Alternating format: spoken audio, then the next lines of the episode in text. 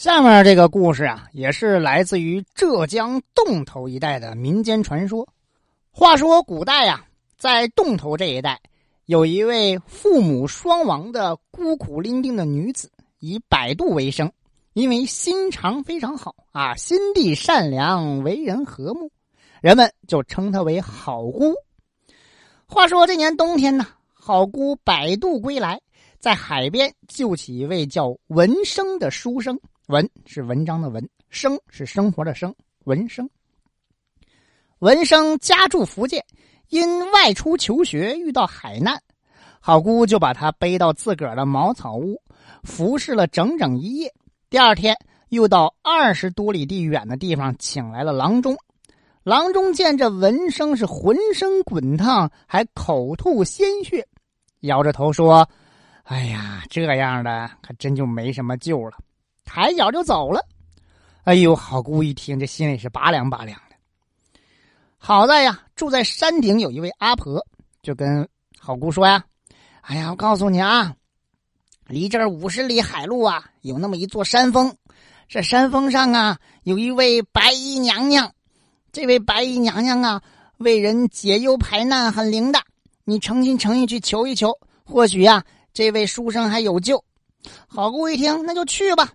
但是面对着汪洋大海呀，他摆渡往前走，何其艰难呐！顶着风浪是摇啊摇，直到半夜才到达这座山峰脚下，还得往上攀登啊！三步一跪拜呀，上到了峰顶的白娘娘庙，跪下就祈求娘娘能够保佑文生病体康复。拜着拜着，因劳累过度，扑通就昏倒在地上了。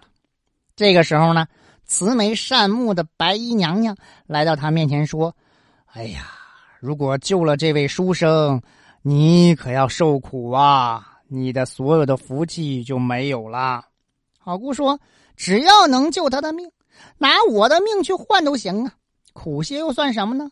还望娘娘大发慈悲呀！”白衣娘娘摇摇头说：“你可真是个好姑啊！”看在你善良纯正的情分上，我就成全你吧。你回去之后，让这位书生喝了你的血，他的病自然就好了。说到这儿，好姑是一觉醒来，记着这白衣娘娘的话，也顾不得浑身的劳累呀，连夜摇着船赶回家。回到家中，这书生已是万分危急呀，眼瞅着就要咽气儿了。好姑就赶紧在自己的手腕子上割了一刀，这血咔咔咔咔咔一滴一滴的就流到了书生的嘴里。哎，说也怪啊，这书生嘴里的血呀一下子止住了。又过了三天，嘿，这病全好了。好了之后，他也回不去家了，只好在好姑家里住。这一住就是大半年。山顶上的阿婆就作为媒人，他俩呢就成了亲。成了一家了。这一晃啊，三年的时光过去了，文生和好姑呢生了两个孩子，活蹦乱跳的，很可爱。好姑呢也把家里好吃的这让给文生，自个儿呢吃糠咽菜，还干累活。文生在家里是吟诗作对照看孩子，享着清福。好姑真是风里来雨里去的，靠摆渡为生，供养着一家子。这人呢也是日渐憔悴和消瘦了。话说一天傍晚，文生散步到海边，见有一条官船停泊在此，船头呢有一位小姐正在弹琴吟唱。文生听了是连声称妙。小姐抬头一看，哟，这哪儿来这么一个清秀典雅的书生啊？就邀请他上船。文生上船也是弹了一曲《凤求凰》，小姐听了也动了春心，也弹了一曲《凤凰配》。俩人就是吟诗论曲呀，说的是好不快乐。小姐见文生才华横溢，就说：“哎呀，我自己呢是呃，因为在京城做官的父亲之命啊，呃，上京都的。啊，你看你满腹经纶，怎么能流落在这穷乡僻壤呢？干脆吧，你跟我一起上京都，咱俩喜结良缘得了，省得在这受苦，埋没你的才华呀。”这文生啊。也动了心思了，他是既喜欢小姐的才情，又倾慕她的美貌，就说：“啊，小姐的深情，闻声铭记在心。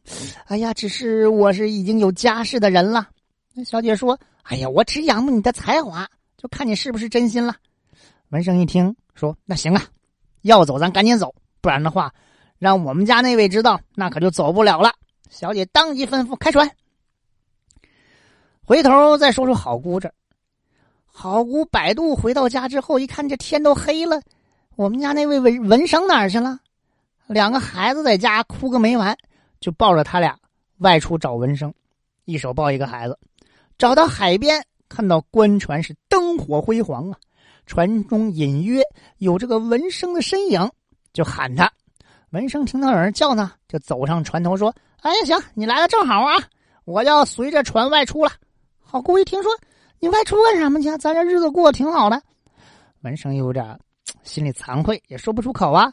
小姐上来说了：“于姑啊，我告诉你啊，文相公和我情投意合，今日相遇是天从人愿，你呀就别再纠缠他了。”好姑一听这话，就觉得这脑袋嗡的一下，好像就要炸开了一样啊！哎呦，那心里这个难受啊，真是心如刀绞啊！他恨恨的说：“相公啊！”我们夫妻三年的情分，就抵不上你在这座官船上的两个时辰吗？文生那边就说了：“哎呀，我和你当初啊也是生活所迫，但是我跟这位小姐呀就是情投意合呀。”这个时候呢，两个孩子只喊阿爸阿爸。好姑就说了：“你就为两个孩子想想，不能抛弃亲生儿子呀！啊，三年来我靠百度养家，虽然艰辛，我也没有半点怨言呢。”这文生这时候可说不出话来了。小姐拿出银子对文生说：“这五十两银子还他吧，就当还他的情了。”文生接过银子，歘的一下子扔上岸。这五十两银子就抵你那百度的钱吧。好姑啊，还想劝他，难道你忘了你垂死之时？话还没说完，文生冷笑一声：“哼，大不了是你手腕子上滴出几滴血，摆什么大人情？”好姑一听这话，气坏了。拿起银子扔回船上，说：“这银子我不要，你既无夫妻情谊，就还我的那滴滴鲜血，还我的情谊。”文生说：“这还不容易吗？”向小姐那儿要来一个簪针啊，往嘴里扎了一下，说：“哈，从我嘴里你的血是吧？我从嘴里再还给你呗。”啊，说着，嘴里叼着这个簪针啊，这个血呢也像融化的冰水一样，一滴一滴沿着这个针尖就滴下来了。好姑一看，笑道：“哼，好，你这个连亲生孩子都不要的人，还有什么情义可言？”说完，抱起两个孩子，头也不回的就往家走。这小姐一看，哎呦，这文生这个嘴都出血了，赶紧吧，拿这个白纱巾给他擦一擦。可是这血呀，越擦流的越多。这小姐赶紧又去拔这个针，可是针呢，牢牢的卡在这嘴里，压根就拔不出来。哎呦，这家伙可把小姐给急坏了，说：“赶紧，赶紧，先扶进船舱啊！”这文生刚躺到床上，就夸夸的吐血呀，眼眶也一下子就凹下去了，脸色是灰白灰白的，身子骨也马上就好像是骨头架子似的啊，身如枯骨了。